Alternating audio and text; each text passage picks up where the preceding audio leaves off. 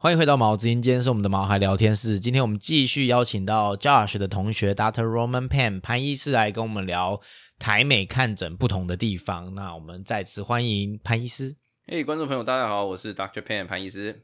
Hello Roman，好久不见。虽然说我们是同一 同一天录两集，那个继续聊，我想问一下，你有你有在台湾工作的经验吗？兽跟兽医相关，就只有当初实习的时候做助理的经验，然后所以没有在台湾没有没有职那个兽医职业没有。OK OK，那我想问一下，我们今天要看就是要聊台美工作的差别嘛？因为你有在台湾工作过，然后现在你在美国工作，然后想问一下你的，我们俩现在在不同医院工作了，那我想对问一下你现在的医院的工作流程是大概是怎么样子？就是一只动物来看诊是纯预约制吗？还是随到随看？OK，那我现在目前在那个 Animal Hospital Warner 做工作。那我们美国的话呢，其实看病跟你一般在台湾大医院挂号很像。那我们看诊时间是早上八点半到下午六点。那其实基本上都是要挂号，除非说我们今天的那个 schedule 上有空档你，都要挂号是只是要预约？对，就是要预约，要打电话预约。所以说我们今天 schedule 上有空档，不然的话呢，你要临时走进来，通常都要可能大概一两个小时以上的等待时间，因为我们要着重于已经有预约的这些那个呃监护人跟毛小孩这样。那来的时候呢，我们就会帮你做那个 check in 的手的手续，然后呢，就是会由护士带你进诊间，我们有个个别的诊间，所以在跟医生讨论的时候有一定的那个呃隐私 pri 呃 privacy 对隐私。然后呢，看完那个医生之后呢，就会跟你讨论今天的治疗建议，然后护士就会去那个跟你讨论今天的呃那个医疗费用，approve 就是你同意了之后呢，然后他们就会把那个呃治疗帮他动物就留下来。对，动物没有啦，动物会有时候会在那个诊间内呃看你主人的需求。但是但是通常基本上会带到后面去，有比较多那个资源跟比较多的呃帮手，对人力帮手做治疗，做完之后呢，基于你要做的事项，可能就是时间不等，然后之后就会办出院这样子，OK，那就这样子一直持续的重复重复重复，然后就从八点半到六点这样你知。道一天大概看几只？平均上来讲，如果说我们是只排呃门诊的话，那就是可能到十五、十六个诊。OK，但是如果说今天我们也就是接受可能临时诊、急诊这样的话，那就可以再往上加。那因为潘医师没有在台湾职业的经验，然后 Josh 你本人是台美双执照兽医师，所以你现在就可以讲，那你在台湾职业的时候，跟刚刚呃所谓传统美国像呃潘医师这样职业的流程有哪些不一样？我先讲我们医院，我在美国的医院，我们医院比较多 drop off，就是主人一大早就带动物来，然后动物留下来，然后我们做治疗或诊疗。那呃，通常呃，我们我们因为因为早上都会塞很满，所以我们通常也不接受，所以是纯预约纯预约制啊，所以我们也不接，就是你直接打电话来要现场来，我们是比较比较不接的。你通常打电话来，我们通常都会就是请你去别家医院，或者是叫你真的杀来的话，那就是要等。可能等要等两三个小时，或是你动物留下来，你先回家。对，我们在电话联络，这是比较多的。那呃，在台湾的话，台湾也都是约诊比较多，但是呃，台湾我服务过几家医院啦，所以有一家是约诊比较多，一家约诊比较少。然后约诊比较少那家其实是呃呃也接就是随来随到的客人，临时诊那种感觉。对对对对对，就其实跟一般你那个大街小巷的那种儿科、耳鼻喉科，你就其实走进去挂号就在里面等这样。对对对对对对对对。那台湾都是这种比较多。那我在美国，我们的流程通常都是因为早上他们就留下来了嘛，所以我一上班就会先处理手术的部分。那手术部分处理完之后，就会开始呃助理就会开始手术的准备。那我就会看就是留下来的诊。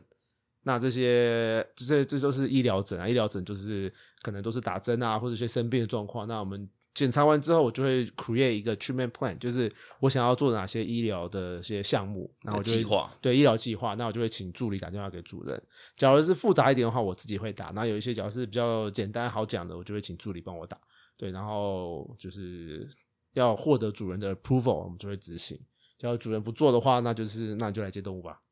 对啊，请说。那你们这样一天大概几个 case？一天我们平均大概二十二到二十四。对，然后所以说基于你们那个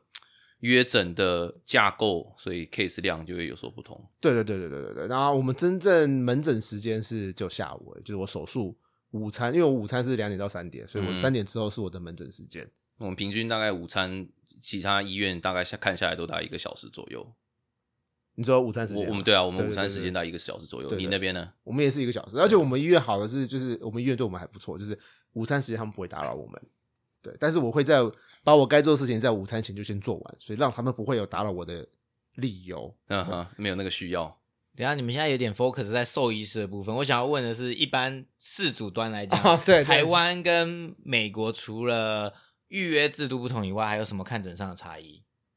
哦，像台湾还蛮多，呃，像我在台，我先讲一下我在台湾的制度好了。台湾就是呃约诊或者你直接来，我们就会看诊嘛。看诊通常都会呃直接就跟主人报价了，通常都不会是助理报价，所以通常就会在整间就跟说，就会跟主人说我要做什么要做什么，那费用大概是多少？嗯哼，对，那就会直接跟主人讲。那我觉得台湾是主人的参与度比较高，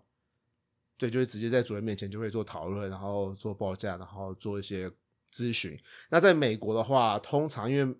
我们在美国的诊的排安排就是每半个小时一个诊，半个小时诊一个诊，嗯，所以我可以花在这个主人，那这个半个小时还包括呃要做 medical treatment 的 plan。嗯，有些医院更短哦，有些医院只有十五二十分钟哦。对，所以其中三分之二是我可以跟主人对答时间，另外三分之一我要留下来要做呃医疗计划。嗯哼，对，所以主人可以跟我对话时间其实没有很长，可是在台湾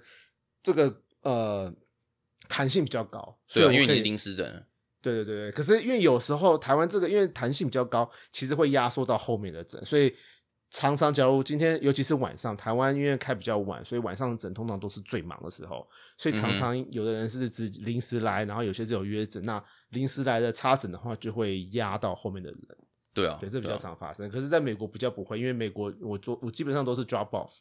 所以都是电话沟通，然后下午的诊就比较还好，不会压迫。对啊，然后还有不同的是，在台湾住院的 case 会接比较多，台湾加医科都会接住院。那呃，不见得真的都有人啊，但是我们都会跟主人说，就是晚上没有人，嗯就是呃，动物的状况是允许我们没有人的状况下住院的。院那假如他对今天真的是非常非常急诊的话，当然也不会收，就会请他转诊去适合的呃专科医院或者是急诊医院。那在美国加医科，我自己的医院是基本上是完全不收住院的。对，因为呃，因为美国其实还蛮怕被搞的，还蛮多 liability 的问题，就是呃责任问题，所以我们都会跟主人说，只要他今天真的有需有住院需求的话，那要么就是转诊去专呃急诊科医院，或是你晚上去晚间医院。然后早上再回来，嗯哼所以我有的动物会这样做，就是主人早上晚上会跑来跑去，然后跑个两三天，等动物稳定再回家。嗯那我跟我们医院就是可能跟台湾的这个住院状况比较接近，就是是如果说有一些状况是需要住院，但是监护人可能因为信任上或者是财务上的一些疑的考量，不愿意去这些夜间部或者是说二十四小时的这些专科医院做住院的话，他们也会选择就是在我们医院留下来。但是我们也是说详尽跟他们做解说说，OK，晚上的时候我们这边不会有护士，所以说如果有什么事情发生的话，可能会没有办法做第一时间的反应这样子，那让大家就是有这个准备这样。所以潘医师这边的医院是可以收留病人，但是一样跟台湾是没有留医师的，没有留医师是跟助理的。然后没 Josh 你在美国是没有收住院的。我们是完全不收住院的。嗯对，你知道我们最怕的是就是呃，因为在台湾有时候主人忘了来接，我们关门，然后就顶多明天来接。我们医院是不做这件事情的。我们医院 没有来接就要等到主人来接，就是要等到主人接，然后常常常常发生主人不接电话，那我们真的很头痛，就不能回家。就不能回家。然后我们都会威胁主人，我们都会电话，我们会电话打，然后打好几个电话，然后会留 email 什么，反正主人会给我们任何联络方式，我们都会联络。那我们都会威胁主人说，你再不带走，我们就要收你住院费，就是住宿费，然后住宿费多高多高多高。然后我们真的有收过啊，就是真的有人不来接，还好他算稳定。嗯，因为只要它是不稳定的动物的话，我们要送去急诊。急诊对对啊，对啊，对啊，对，还好 knock on wood 这件事情还没有发生过。对啊，哇，那就头痛了，因对为到时候你是有责任问题啊。对啊，啊，然后费用的话，对不对？对，啊，那谁要负责？啊，那主人要是不同意的话，哇，那是一个问题。对啊，对啊，对啊。哦，然后呃，在美国工作有一个嗯，药品管制也是不太一样的吧？在美国是我们不能配药的，就是药长怎么样，我们就只能怎么样卖出去。药物是在这个包装里面来，我们就只能在这个包装卖出去。我们不能。你可以先讲解一下什么叫配药吗？配药的意思就是台湾的做法是会把，就会药医生会帮你把药抓好，然后磨成小磨成粉，对然后分成小胶囊，或是分成药水，或是帮你切，对，或者是帮你切那也算是配药的一种。对对对，就是就是你只要去对这个药品做任何改变它的动作，都是配药，就是不管是磨它啦、切它啦，都是配药。所以在美国的话，是你们开完药之后，事主要自己去做这些事情。对，他一样是要去分分切也好，或者是磨碎也好，是事主自己要做。可是在台湾是兽医院可以帮你完成。对对对对对对，因为美国有这个责任的疑虑，就是你今天在做这些药品上面的改变嘛，adulteration，嗯，对不对？就是有可能发生什么事情，嗯对，造成有可能后面的不良反应之类的，呃，所以我们被禁止做这类的行动。那以前的话呢，其实这个法规也是在进化当中。以前的话的管的比较松，在美国，但是近年来的话呢，就管的比较严。那我们是有另外的，像是 compounding pharmacy 帮我们做配药的第三方药局，然后可以帮他配缩成药水啦、胶囊啦，或者不同的形式，然后再由那个药局送，就是寄给那个药局收费，然后寄给监护人这样。这个是不是应该也是一个不同啊？因为在台湾很少会有呃医院再把药交给药局去发发送，因为但是在美国是可以的。因为因为台湾的药大部分都是用呃，很长时候是用人药，那人药剂量会比较高，所以我们要把它分成，因为其实动物跟人用的药其实常常都是一样的，只，是因为人的剂量会比较高，所以我们要把它我们会算好，就是它的剂量需要多少，然后把它分配，就每次嗯要多少剂量，所以我们就可以做帮他做 compounding 做配药动作。可是，在美国，因为我们被禁止做这件事情，所以我们用的药虽然说是一样药名，可是都是专门为动物出的，所以剂量就是已经是算他们算好刚刚好的。但是因为动物大小只差很多嘛，所以他们都会出不同剂型，就是可以符合小娃小小的吉娃娃或是巨大的大丹犬都可以有同样的药可以吃。还还是有一定的重复性啊。对对对有一些药品在那些像一些慢性病的控制上面，其实也都是跟人的药是类似的，但只是说，因为像你一个成人平均七八十公斤，对不对？但是你这个要呃这些药丸的大小要用在一个五公斤的吉娃娃的时候，那就可能不绝对不适用嘛。对啊。就变成说要去找这些那个第三方的药局去帮你做配药的动作。对啊，我刚刚其实的问题是，哦，在美国是可以用兽医开的处方签去找药局拿药，听起来是这样子，可以。可是台湾比较少吧？台湾就是自己兽医院就可以处理这件事了，大部分都是在院内处理。嗯对，所以我说这是其中一个不同的地方。对，而且因为台湾的药比较便宜，所以抓一次药可以有好几种 mix 在里面，那不会贵到哪里去。可是，在美国是照药科的，就是你今天开这个药，每一颗都是很贵的，所以通常我们不会开太复杂的药，可能就是简单的两三种 mix 在一起就好了，不会太复杂，所以费用上不会太太太夸张。好，那讲完大概以就是台湾跟美国呃医疗呃兽医的医疗的差不多的流程不一样之后，我们来做一个呃分析好了。那我们来讲就是各自还有什么抽差别或者是优缺点。那首先医疗管理系统是不是差蛮多的？对，我觉得台湾的医疗管理系统，我之前在美在台湾用过，都比较很多厂商在开发台湾的，可是都还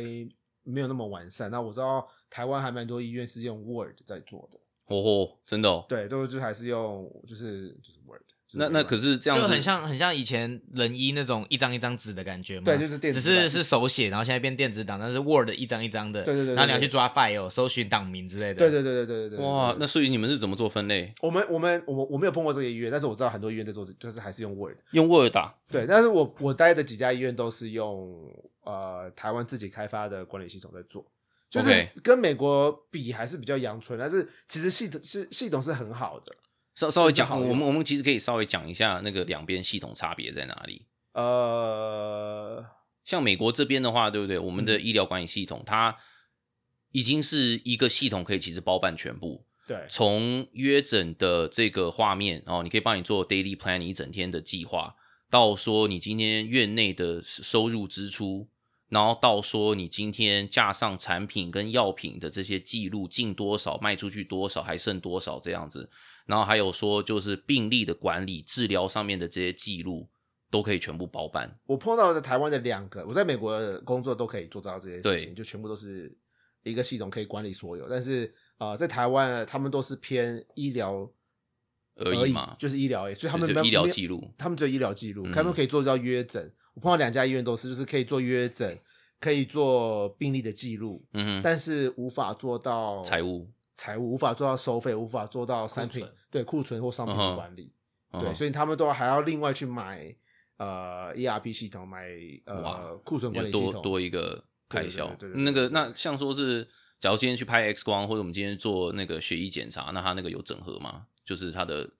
结果出来之后，有没有办法整合进去？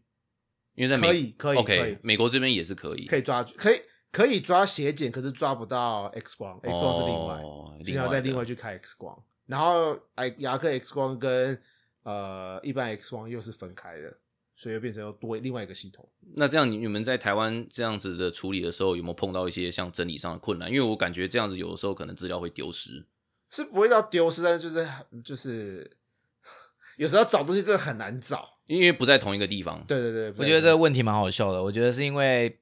潘医师的个性应该有一点强迫症，所以他应该没有办法接受档案很混乱，哦不行 所以他没有办法在台湾执业。没没一定要一定要在一起，一定要在一起，因为要要跑 A、B、C 三个地方一件事，找东西你要。按到好，今天小白来看诊好了，是张妈妈的小白哦，不是王妈妈的小白，是张妈妈的小白。你要点进去，张妈妈的小白就会看到，哇，所有东西都出来，他看了什么病，来过多少次，看过哪些医生，买了哪些产品，买上次看了什么药，然后拍了什么 X 光，血检是怎样，全部都出来了。对可，是台湾的不是，台湾是张妈妈小白，你要先去找到张妈妈的小白，那他病例有了，哎，那他开了什么药要去另外一个地方找，对。她的 X one 要去另外一个地方找，就会比较很多繁琐的事情啊，比是啊。较整合，性那你这样要跑三个地方 A、B、C 的时候，你有的时候哇，除非说通通放在一起看，你要有的时候那个没有办法追踪说所有的一致性，这样对其实我觉得这还蛮奇妙的，因为通常都是没有商机，所以才没有呃产品。可是台湾现在收益院那么多，竟然没有人引进，因为美国有的话，嗯即理论上应该就是可以引进这个系统到台湾使用，应该大家都轻松。那 maybe 就是可能有，就像你说的有，可是可可是很贵之类的对对对。还有可所以能开发中技术上的问题。那再来另外一个是说，呃，因为其实讲到另外一个差别，就是台湾比较多是独立店是小店，嗯那他们一般的这种小店营业额通常就是有一个限制嘛，因为你小医院能看的量就是这么多。那像美国这些医疗管理系统呢，它是月费制的，你几个电脑，然后呢，呃，跟什么样的这个等级都是这样子去收费。那等于说，它会额外多这个花费的时候呢，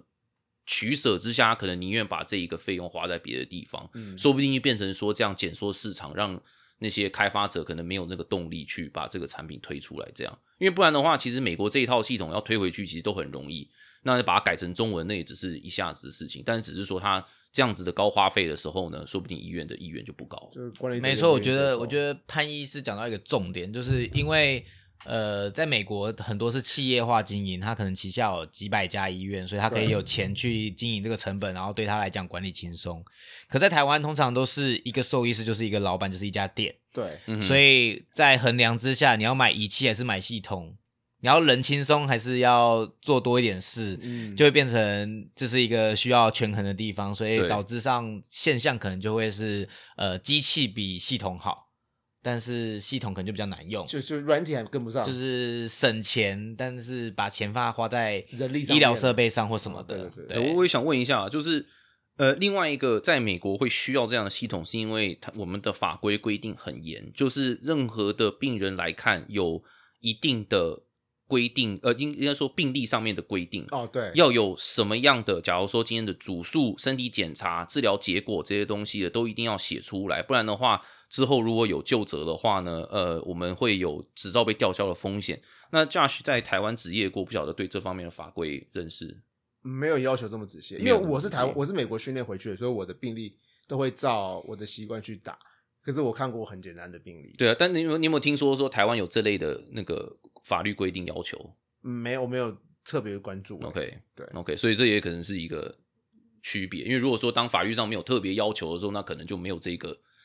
驱使大家去做。虽然说这是对的，我们要写很完整的病历，但是可能就没有这个驱使这个动力。我我在美国觉得应该是国情差别吧，因为美国本来就比较是呃爱爱告来告去的一个国家，，对所以因为潜力的关系，所以就自然呃企业为了保护自己，所以就建立了这个系统，希望大家要或是你们有就是每天要打完自己的病历，然后要锁起来，不能再更改啊这种制度出现。对，可在台湾可能因为呃一样有医疗纠纷，可是呃可能没有法院频率没有那么高，对所以导致目前还没有进化到需要控管病例这件事。但我觉得这应该是必要的啦。未来可能会会会走向这个，对啊，是啊，不然的话，有的时候像说之前网络上听过网友说要去拿一个那个医院证明、诊断证明，有的时候医生还很不情愿，有时候还收费很高。之前听过一个离谱的，说一次要收一千块台币台币啊，台湾对啊，台币啊，因为你不然平常行情我听说好像是两百到五百块嘛，嗯，对不对？这这个你这样子恶性的收费，可能就是要劝退民众的这种感觉。讲到这个，是不是也可以讲一下，在美国跟台湾这样比起来，呃，在兽医的医疗上的透明度是有差别的吗？透明度哦，我觉得呃，我自己的经验啊，因为我是美国训练出去的，美国都是细项化的，嗯所以我要做任何事情，每一个事情的费用是多少，都会跟主人说好，今天要做三个检查，两个治疗，然后会有哪些产品，那每一个都是细项化的费用多少这对，然后一一讲解。一我都会跟主人都是助理讲啊，就是我只是负责就是 order 而已。哦，这个等一下也可以讲一对，下。就我是负责助理制造这个医疗计划，那实际去沟通费用部分会是是助理去讲，对，那他就会跟助理跟主人说细项会做哪些东西，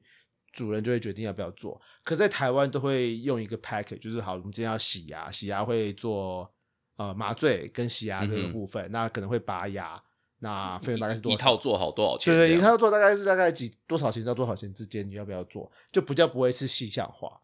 嗯哼会不会是医疗费用的差距？因为美国已经每个细项都很贵了，那台湾就是 total package 还比你的细项还便宜，呃，对，所以他干脆直接推 package，他也不用去那么麻烦的跟你讲我会做些什么。可是我觉得就会制造一些纠纷，就是事主以为会做的事情，但是其实没有，在台湾对，因为因为而且你有的时候讲 package 的时候，对不对？虽然说医生可能他都有讲，但是因为你没有分细项的时候，主人没有一个东西可以看的时候，他可能第一时间当下不了解，或是他忘了，或是他的呃认知跟医生讲的有出入。这很常发生，因为那个主人以为是一回事，但是医生其实要做的是另外一回事，然后后面回来就变成是纠纷。所以我问一下，所以在美国，如果呃今天有呃事主去看带宠物去看兽医之后，你们呃请他要做的事情会先列出来纸本，然后跟他讨论的吗？我们会请他签名，嗯，对，就那个医疗计划会请他签名，所以你们会先拟定一个医疗计划，然后由呃不管是助理也好，兽医也好，亲自去跟事主解释，是是解释完之后，他确定要做，然后会签名，然后他会知道每个项目是什么是列清楚的。那在台湾的经验是有的吗？就是口头，口头啦，没比较少说所以你们一样在台湾执业的时候是会解释，然后会口头说明，然后事主口头答应，对然后就执行，对所以这是唯一的大差别。最最常见的台湾最常见，我最常碰到就是好结扎，因为结扎是最 routine 的、最常做的事情。那结扎他会先打电话预约说，哦，医生，我想要帮我家的狗狗结扎，然后是公狗结扎。嗯，那我就说好啊，那我们礼拜下个礼拜的礼拜几早上有空，那你就过来。那所以我们就，然后我就会来之后，我们就会跟他说，哦，我们今天要做结扎，他检查都还不错，然后有进食，那我们就可以做结扎。那我们会帮他做哪些事情？会剃毛啊，然后会做血检，然后会上针，然后会呃呃呃把睾丸摘掉，然后会戴头套，要吃止痛药，然后多少天之后要回来复诊。那大概就这些大项目，那总共的价钱大概会是 N，就大概多少钱？嗯哼，就是这样子，这是台湾的做法。可是，在美国的话，每一个东西我刚刚说的所有东西都会有项目出来，嗯会有费会会印出来。对，会印出来。对，那也也不能让主人挑，你不能说我今天只做这个，只做那个，然后不做这些是不行的。一样是 package，可是至少我列清楚什么东西多少钱，我做了些什么事，这样子是是是对对对对对是是是是是。对那，刚刚想要回去讲一下，说就是那个讨论价钱这一块，因为其实我们做兽医的也是都一心为了毛小孩好。是那我觉得这也是一个蛮大的差别，就是在台湾的时候呢，我觉得自己啦，因为我没有在台湾职业过，但我觉得自己如果今天我是每次都要去讲价格的话，我觉得其实我自己会被影响。嗯，因为今天说，假如说我看到主人就是呃监护人呢跟毛小孩的状况呢，我有时候可能就会想要去改变价钱这回事。但如果说由那个护士来来讨论的话，这个的就怎么讲，能够做一个隔阂啦，不会说这么多我们就是情情感上面的去呃 involvement 这样。对，我可以理解啊，就很像是就是艺人都需要经纪人，要靠经纪人去谈价钱。对对，因因为因为你提供是你的专业，可是呃，当你的专业去跟人家讲的话就很奇怪，对所以还要经过一个呃经纪人或什么的去或 sales 去去谈谈价钱。对啊啊，因为今天如果说人家监护人怼你回去说，哎呀，你这个怎么收费这么贵啊？可是我们医生要怎么讲嘞？对不对？就是以一个医者父母心的时候，你这个就很难跟人家讨论。我们卖的是专业，是啦，嗯对，但是就就就不是，就变成说，这是给医生额外的一个压力。我觉得我在讲钱的时候，我都会把我的情感抽离，我觉得不带情感的说钱是多少钱。我在讨论医疗的部分的时候，我会带有点感情；可是讨论钱的时候，我就不会，因为我必须把自己抽离，因为我知道钱不是万能，但是没有钱万万不能。所以大家都，而且美国医疗这么贵，我可以理解你讲这句话，因为常常 Josh 就会跟我说，比如说他某一天接了某一个案子，然后他自己报完价，自己都想说，我哪有这个钱做这件事？啊但是没办法，因为在美国，嗯呃，兽医的医疗它就是大概就是这个价钱，所以我们也常常呼吁，呃，不管是在台湾也好，在美国也好，如果你今天要养一个动物，你就要先考量你的经济许可，你不能。没有办法保证你养到的是一只健康的动物，所以它总有事情会发生，生也也会有意外。就是要对准备好这笔钱，那就是没有办法，就是钱钱之外，我觉得保险也很重要了。，对，大家要庆幸台湾所以要。要么就是你准备好了这笔紧急备用金，要么就是帮宠物保险，不管是在台湾或在美国，现在都有这样子的事情。那我们也不知道推广保险，只是顺便提到，就是抽离的原因是因为这个价钱的确是会比较高，因为就是就是一个物价的关系。我我我也想说，其实要做到 Josh 这这个把那个情感隔离出来也是很困难的。那每一个兽医不是每个兽医师都能够做得到，你必须要 compartmentalization，就是情感上的分离这样。对你必须要把自己抽离。对啊然后呃，这次也是需要训练的啦，我也是练了一阵子。好，我要把你们抽离这个题目。好那下一题是，除了这个以外，还有什么不一样的地方吗？我觉得台湾有个最大的好处是台湾比较，我在台湾看诊的时候，我觉得我离客人比较有亲近感。嗯哼，因为台湾都是小家经营就是那种邻里的兽医院的感觉，哎对就是小家经营，然后人都没有比较没有人都没有很多，然后跟客人的距离感没有那么重，对，所以他们主人来通常都是兽医师坐在柜台，因为我们可能要接电话、要打病历，可能都是电脑就在病就在柜台了，嗯，所以主任一进来就是看到我们就直接开始跟我们聊起来了。嗯可是，在美国，我们是就是我们永远不会出现在柜台，我们一定是在后面。很很少啦。对，主人只有在整间，假如今天是半个小时的诊，主人会看到我们大概二十分钟，只有对二十分钟会跟主人对到话。对当我们离开整间去做我们的医疗计划的时候，主人可能就再也看不到我们了。对，就下是次护士在处理剩下的事宜。对对对对对，就是报价啦，然后真正在执行这些呃呃检查跟治疗，可能都是助理在执行，对也不会是我们，因为我们这些跑到可能第三个诊、第四个诊去了，对，所以在美国那个距离感其实还蛮大的，所以我都会觉得在美国。可主人可能也对我们觉得有点有点距离感啊，就是有点高高在上的感觉。可是，在台湾，我觉得跟主人的亲近感高很多。嗯哼嗯哼，对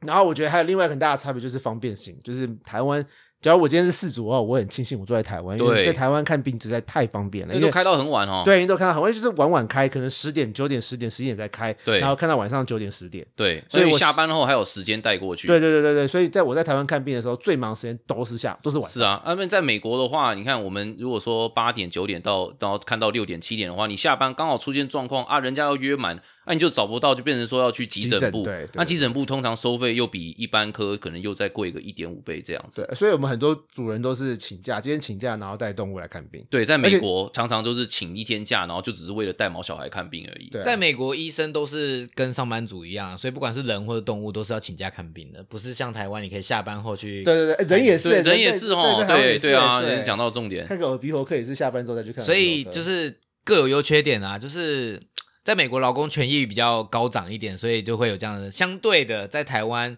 劳工权益就比较低一点，就是你必须要比较可是因为台湾一点。台湾的生活模式是适合夜生活的啊，所以晚嗯上你可以宵夜吃很多，到处都有东西，都还是开着。去所以就是有好有坏啦。对啊，然后在在美国国情的一种感觉。对晚上其实六点以后所有店都关了，哎，最晚的可能就是餐厅开到八点这样子，对啊剩下就什么都没有得开了。对啊，也没有这么方便的小七全家、来付什么之类的。嗯哼哼哼，那另外一个，我觉得这边呃，台湾跟美国的差别可能是这个有执照的助理吧。那嗯 Josh 对有没有发现？有，这差很多。对啊，在在美国，其实我们这边呃一般的医疗助理的话呢，我们叫做 veterinary assistant，那其实就是台湾一般的台就是兽医助理对护士这样子。但在美国的话呢，他们有专门的一个学院去训练这个呃兽医助理，然后也有这个完整的证照体系，有州考试、全国考试，然后可以让他们有不同在法规上面的规定执行不同的这个治疗。嗯，对啊，这是蛮大一个。那我觉得这个有的时候可能会让人力的专业度有不一样哦。会分层，对啊，我觉得。所以有执照的助理在美国叫做 RVT 嘛，那在加州就好。哦，在加州 RVT 叫对，像 Arizona 叫那个 veterinary nurse，RVN。所以我想要问的是，因为只有 Josh 你是在嗯美国跟台湾都职业过，那有 RVT 或 RVN，就是有执照的助理上班起来有什么不一样？就是在美国变成只要出一张嘴就好了，就我只要说冠 话就会冠老板，冠老板，哎、就是他还不是老板，他只是 兽医。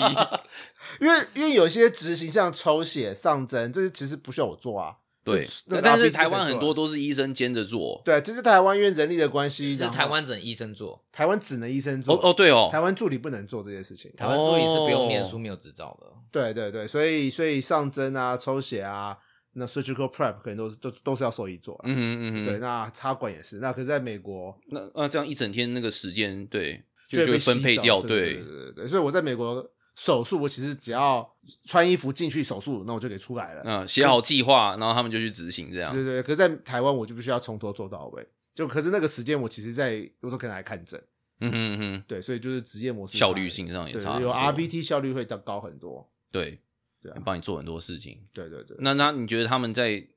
知识上面，我觉得那种资深的 RVT 就超厉害的，就我一个资深的 RVT，他可能知识水准是比一个刚毕业的兽医还要厉害的。哦，这个我绝对同意，因为当初那个时候我毕业的时候有做一年的实习医师，那是在专科医院做，那那个时候刚出来很菜，真的很菜。那很多碰到情况的时候，甚至有种不知所措。当我卡住已经快要眼泪流下来的时候，会有这些 RVT 出来救我。真的，因为因为他们他们这些 RVT 有一些都是就是这些资深护士，有些都是做十年以上的，他们的资历可能不输于一些哦，可能职业三五年的医生。嗯，对，那所以在我们这个职场上，其实对我们帮助非常的大，而且有时候他们会一些紧急状况的时候，他们能够当下判断。所以，假如说医生还在上一个诊，他能够当下判断做一些紧急处理，嗯这也是蛮大的一个不同。对，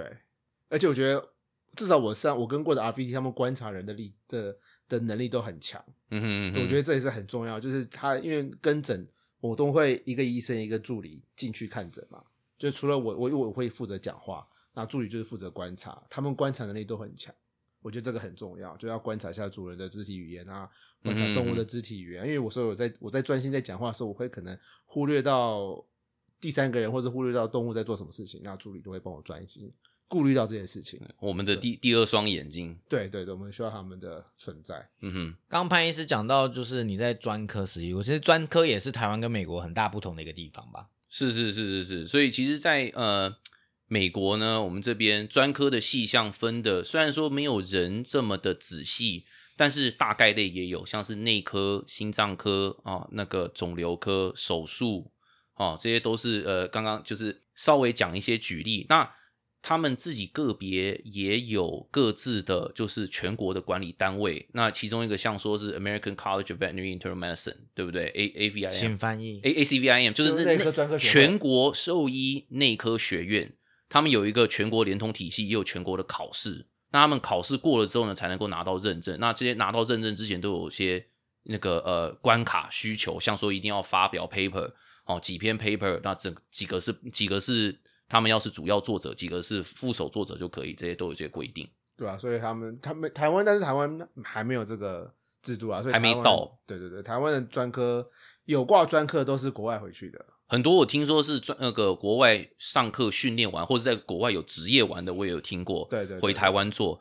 然后我有听过说，像说台大呢，也有一些这些专科的课程。那你上完之后呢，会有结业证书，但是不会像说美国可以有在你的名字后面有一个专科挂名这样子，也没有说就是那个呃全国的这个考试这样。台湾呃美国很吃这个，就是你名字后面的单字越多，你越厉害。像我我的名字后面就只有三个字，就是 DVM 嘛。对啊，就是兽医师，对啊。但是但你多了那一个，哇，人家觉得哇，DACVIM 啦，这什么什么就就是这这一区的这个这这个领域的专业专科这样。对那叫恐金够包赢吗？。对对哎，对孔金够包赢嘛，没有错。对对对，所以我想要问的是，就是你们刚刚讲的是呃念书的部分，我想要问在美国，因为你们两个都是在南加嘛，所以嗯这样找各个专科都是很容易的嘛，就是普及率是高的嘛。不高不一定，不高，不一定，高不一。定，你要看专科，所以就是有的时候，其实它虽然有专科学院，但是也要看大家的报考率。像有一些像说是眼科，OK，它的数量就真的不多。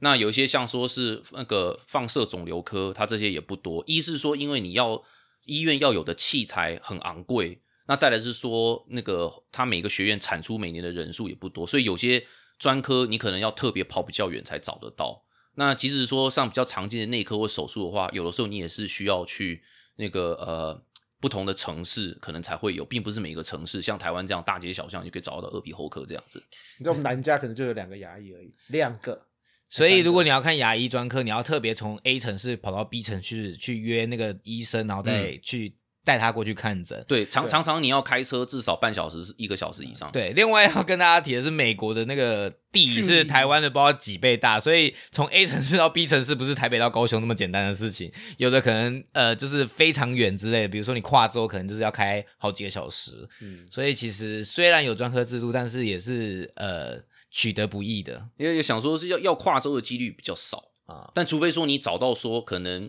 几个那种很前卫的手术，只有几个医生做的时候，那你有这个心想要对为毛小孩做这样的治疗的时候，那当然也有就是非跨州东岸到西岸的，通通都听过。嗯，最后想要问一个问题，就是我想要让大家知道专科有多珍贵，所以你们兽师呃兽医师毕业之后，要那个念到专科毕业还要再花几年？哦，这个我比较有一些了解，因为当初我其实是想要做内科医生的，但是后来啊、老婆小孩等待了我很久，所以 嗷嗷嗷嗷待哺的，稍稍微打消了这个念头。对，那那个当初呢，就是要念专科，毕业之后呢，必须要先经过那个呃实习，对，兽医学校毕业之后，必须要先经过一年的实习医师训练。那那是 rotating internship，就是我们必须要从不同的部门都一起有一些训练，内科、手术、急诊，然后或是其他这些专科医院有的部门去做训练。结束之后呢，才能够进阶去申请住院医师资格去做专科的训练训练。那但是因为这几年他们的有这样训练功能的医院没有办法承受每年报考的人数，所以有的时候呢，他的选择筛选条件越来越严格，变成说中间需要再做几个就是独立的专科实习，才有办法增加你的竞争力。那后面进去住院医师，那每个科系的时间不同，大概就是在三到五年，有的时候六年。OK，因为你有的时候六年，你可以顺便拿一个硕士或拿一个博士的这样的一个住院师呃住院医师训练结束之后，同时呢，你也要去写你的 paper，同时你也要那个准备你的全国考试，两个都通过了，你才有办法拿到这个呃专科医生的资格。所以你的意思是指兽医院毕业之后的成为兽医师之后，可能你最少还要在六年才有可能拿到专科。五。到六年，对。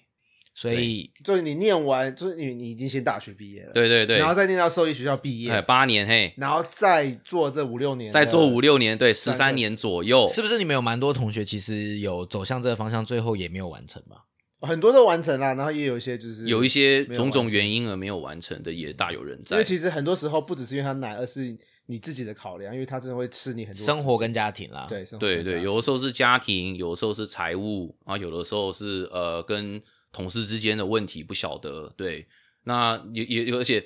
做那个住院医师跟台湾的医师其实也差不多，大家也是需要很多的时间哦。你永远都是第一个要去接紧急的 case 的，所以你其实基本上也是很大。呃，二十四小时也是 on call 的情况，所以即使说有家庭，那也是一个不小的负担，因为你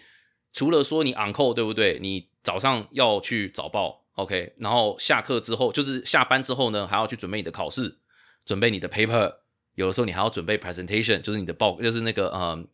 简报。对对对，每个月可能会要教学生，也要做简报，然后呢，啊，可是你又有家庭的时候呢，啊，这就是很困难，所以当初那个时候就是把我劝退的一个原因。所以其实就是现在，虽然说台湾没有专科制度，但是有一些旅外回去的专科医师，所以台湾的就是事主们要非常珍惜他们，因为他们都是花了 很大部分的人生在修习这个专科执照，然后回去很多回去台湾贡献所学，都是非常值得敬佩的一些没有错没有兽医错师们。就是我想要问这个问题，其实是想要知道，想要告诉大家专科认证有多珍贵，难能可贵。所以在美国都已经很珍贵，更何况是在台呃台湾人来美国念一念之后又回去台湾职业，那就是呃少之又少，然后就是要非常敬重他们的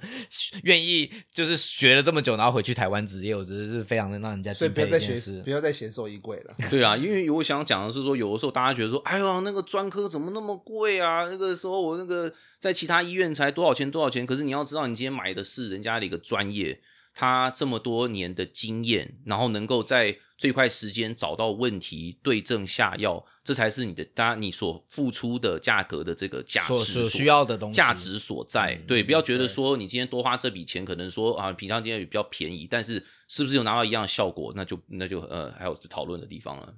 总之，我觉得台湾跟美国的呃兽医文化各有不同，但是嗯各有优缺点各有优缺点。可是我觉得台湾的饲主真的就是要珍惜，就是这些方便性也好啊，是价格也好啊，各种嗯呃。各种优点，我觉得大家应该好好珍惜台湾的兽医师。的台湾兽医师呃都很辛苦啦，台湾、美国都很辛苦。可是我意思是说，台湾提供很多方便性以及价格低廉，还帮你配好药，帮你磨好药，你就只要塞药而已。对 你就只要喂药我那个。老奶奶我都好想帮她切药哦，可可是不行。对，那他都他说他就说拜托我拜托你帮我切药，我切不到药，那眼睛看不清楚。对啊，老花，然后手又不灵活，对，可是我们还是不能帮他切药。就是法规的规定啦，对规定的问题台湾就是只是主要很珍惜台湾的兽医师，不要再嫌呃兽医院贵也好，或者是兽医师呃怎么样也好，反正就是已经各方面来讲，已经在比美国饲主好非常多了。就是是，你们体验的方便性已经高很多了。是是对，